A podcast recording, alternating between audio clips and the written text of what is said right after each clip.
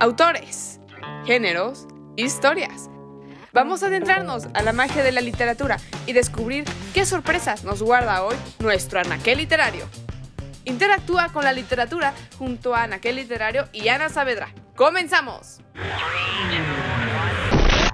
Buenas tardes y bienvenidos. Soy Ana Saavedra, escritora y fundadora de la comunidad virtual multicultural Anaquel Literario.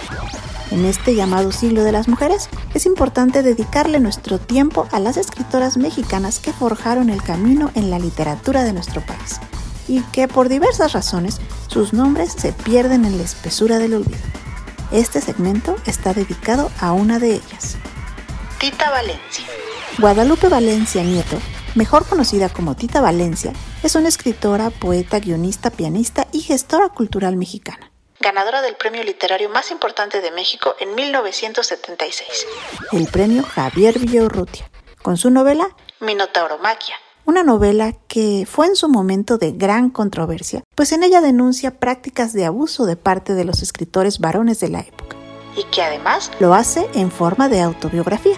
En su momento, la escritora Tita Valencia no mencionó a qué escritor en particular hacía referencia a su novela, a pesar de que en ella había guiños a la identidad del autor. Ninguno era conclusivo. Sin embargo, provocó que fuera ampliamente criticada. Según palabras de la propia escritora, Nunca imaginó que siendo ella además para ese entonces una escritora poco o nada conocida. De allí que la más sorprendida fuera ella misma al recibir el premio Javier Villurrutia en 1976. Su novela provocó la ira de eminencias como Ernesto de la Peña, puertas cerradas como la de José Luis Martínez, director del Fondo de Cultura Económica, y la agresividad verbal de Emanuel Carballo. Todos ellos defendiendo el honor literario masculino. Esta fue la razón por la que la propia Tita Valencia señala que a esa novela no la siguió ninguna otra a pesar de que ella siguió escribiendo y participando en proyectos literarios variados, como en la comunidad chicana a través del Instituto Cultural Mexicano. Minotauromaquia, editado en 1976, título del que la autora jamás reveló en público el nombre del protagonista de aquel maltrato, que incluso la mantuvo internada en un sanatorio por algún tiempo. Fue hasta muchos años más tarde en que se conjuntaron varios escenarios no solo se sintió arropada por el movimiento feminista Me Too, sino además, muerto su marido y ella instalada en la serenidad de la vejez, Tita Valencia pronunció el que en México era un secreto a voces, el nombre de su minotauro, Juan José Arreola. Tita Valencia no publicó otra obra hasta 1995, cuando editó el poemario El Trobar Clus de las Jacarandas, más tarde, la biografía de su abuelo Rafael Nieto, La Patria y Más Allá en 1998. Sobre su relación con Arreola, Tita Valencia reconoce, Nunca rompí definitivamente mi relación con él. Él siempre llamaba cada dos meses cuando yo ya vivía con mi marido, mi adorado marido en Austin. En una de aquellas llamadas, cuando él estaba ya muy enfermo, se oyó balbucear en el teléfono. Tenía que decirte, tenía que decirte... Y de pronto casi gritó, no encuentro las palabras, yo que las tuve todas. Arreola murió en diciembre del 2001. Para entonces había perdido totalmente el lenguaje, aquel don de la palabra que al final no poseía ninguna. Cuesta creerlo, pero Tita Valencia viajó a México para despedirle. Actualmente ella vive al lado de su hija y su novela ha sido reeditada en la colección Vindictas junto con otras obras de autoras contemporáneas como Luisa Josefina Hernández y Marcela del Río, bajo la Dirección General de Publicaciones de la UNAM en el año 2019. Ahora que ya conocen un poco sobre el trasfondo de Minotauromaquia, los invito a leer la novela y a su valor literario. ¿Conoces alguna otra escritora que la memoria haya olvidado? Llámanos a los números de esta estación o escríbenos a las redes sociales de Anaquel Literario y cuéntanos. Por esta ocasión, esto es todo.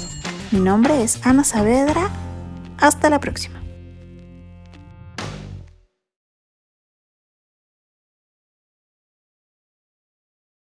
Autores, géneros, historias. Vamos a adentrarnos a la magia de la literatura y descubrir qué sorpresas nos guarda hoy nuestro anaquel literario. Interactúa con la literatura junto a Anaquel Literario y Ana Saavedra. ¡Comenzamos! Buenas tardes y bienvenidos. Soy Ana Saavedra, escritora y fundadora de la comunidad virtual multicultural Anaqué Literario. Estamos en el llamado siglo de las mujeres y es importante mirar atrás y dedicarle nuestro tiempo a las escritoras mexicanas que forjaron el camino de la literatura de nuestro país. Silvia Molina.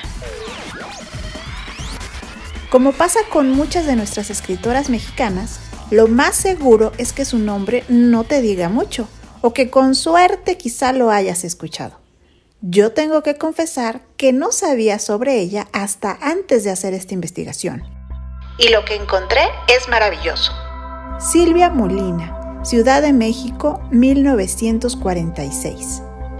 Nació en una familia prominente de Campeche. Hija de María Celis Campos, y del también escritor, periodista, ex gobernador de Campeche y ex secretario de Gobernación, Héctor Pérez Martínez. Su vida académica fue complicada desde niña, pues padecía dislexia, una condición que no se conocía en sus días y que la llevó a aprender a leer hasta la época de secundaria. Esto ocasionó que, como ella misma mencionaba, fuera mala lectora. Empecé a leer en la preparatoria, pero soy un caso especial porque soy disléxica, así que aprendí a leer muy tarde. Mis lecturas eran muy pobres y eran muy pocas. No me gustaba leer y además las lecturas que me daban en la escuela no eran propias para mi edad. Ella misma cuenta también cómo entró a primero de secundaria sin saber leer y de qué forma su hermano la ayudó a memorizar las lecciones para que no le fueran tan difíciles las clases. No fue hasta que una maestra de secundaria de apellido Soriano le dijo, Yo te voy a enseñar a leer. Para ella, sin duda, existió un antes y un después de aprender a leer, aunque su acercamiento con las letras lo ubica mucho tiempo atrás. Se lo debo a mi mamá, porque ella me contaba muchos cuentos cuando yo era niña. Mi abuela y mis tías sonorenses tenían muchas historias de tradición oral y eso se fue quedando poquito a poquito. La dislexia no se quita, pero Silvia Molina no solo adquirió la capacidad de leer, sino el gusto y el talento de escribir.